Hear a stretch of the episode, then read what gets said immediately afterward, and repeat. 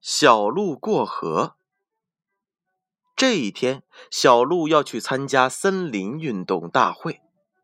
走着走着，忽然前面出现了一座独木桥。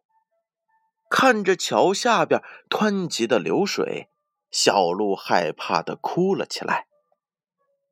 这时候，河里的鱼儿听到了小鹿的哭声，嘲笑着说道：“你真胆小。”一只小鸟听到了小鹿的哭声，飞了过来。小鸟说：“不要怕，你抬起头，眼睛朝前看就好了。”听了小鸟的话，小鹿忽然觉得心里边不害怕了。他抬起头，挺起胸，勇敢的走了过去。